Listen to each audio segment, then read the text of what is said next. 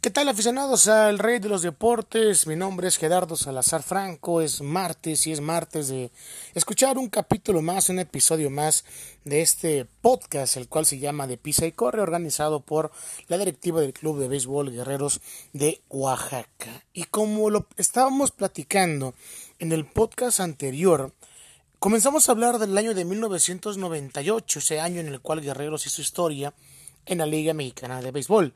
Bueno, pues ese año Oaxaca terminó en el tema del standing final global en la zona del centro en tercer lugar. Recordar que para ese año todavía existía la zona norte, la zona centro y la zona sur. La zona centro estaba encabezada por los Diablos Rojos del México, los Tigres, Oaxaca, Aguascalientes y Córdoba. Oaxaca inició incluso la temporada contra el equipo de los Rigueleros de Aguascalientes y le terminó por ganar ese tercer lugar en el standing de la zona del centro. Guerreros terminó con 68 ganados, 50 perdidos y un porcentaje arriba de 500, para ser exactos, punto 576. Consiguieron 13 puntos y de los 10 equipos restantes calificaron los dos que finalizaron con el mejor porcentaje colocándose como séptimo Oaxaca y octavo en la zona del sur los Leones de Yucatán.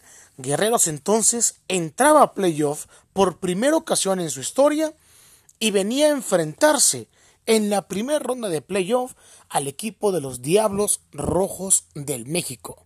Sabíamos y toda la gente sabía que no era absolutamente nada fácil venir y enfrentarse a los Diablos en la primera ronda cuando sabíamos perfectamente que los Diablos eran uno de los equipos favoritos a ganar el Gallardón en ese año de 1998. ¿Usted recuerda lo que fue la serie contra Diablos? Una serie sin duda escalofriante, una serie sin duda que sacó chispas. Bueno, pues en el próximo podcast estaremos hablando sobre la serie contra el equipo de los Diablos Rojos del México, el cual estará, sin duda alguna, muy, muy interesante. Mi nombre es Gerardo Salazar Franco. Nos vemos el próximo martes aquí en el podcast de De Pisa y Corre.